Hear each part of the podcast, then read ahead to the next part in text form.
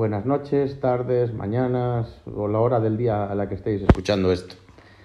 En esta ocasión vamos a leer eh, y a comentar un artículo que ya hace tiempo está en nuestra página web icapon.com en la que hablamos de, un curioso personaje que existió en la historia, o fue una leyenda, pero debió de existir, el Palpatine. Este, este personaje tenía un oficio, un oficio curioso, como podréis comprobar en la nota que vamos a leer. Cuenta una muy posible leyenda que entre los años 855 y 857 existió una mujer que se hizo pasar por hombre y además consiguió, consiguió llegar a papa. La papisa Juana, estamos hablando de la papisa Juana. Todo fue muy bien, hasta que se quedó embarazada y, esto se le notaba.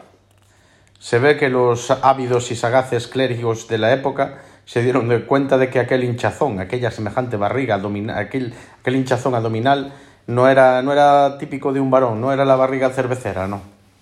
Pues obviamente le retiraron el cargo. Para que esta escandalosa situación no volviese a acontecer, decidieron establecer un método que resultase eficaz e infalible en cuanto a detección del género de los futuros nuevos pontífices.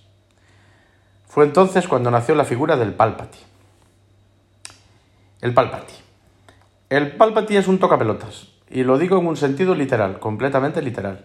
Su labor es verificar mediante el tacto si el posible futuro papa es macho. La forma de proceder a esta verificación consiste en que, después de que el elegido en cuestión se siente en una silla creada específicamente para tal fin, el pálpati meta la mano a través de un agujero de la silla para acceder a tocar los testículos que colgaban del otro agujero que también tenía la silla. Sí, es una silla hecha con un orificio especial para que te sientes y te cuelgue el escroto, pero solo si es posible que vayas a ser el supremo sacerdote. Si la investigación que estaba realizando el Palpatine daba los fructuosos resultados esperados, decía Dios obut, Dios. Esperad, esperad que mi latín está un poco. Duo sabet e bene pendentes. Esto quiere decir, tiene dos y cuelgan bien.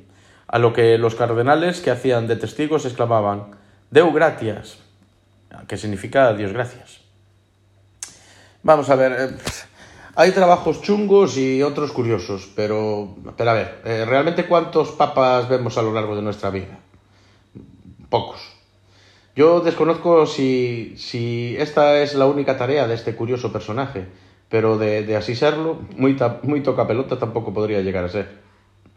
Ya saber, está, estamos al día de las novedades en, en el, a través del canal de Telegram y Capón. También hay un chat en, en Telegram Icapón Chat.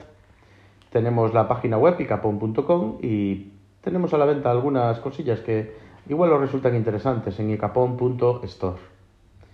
Muchas gracias y hasta el próximo programa.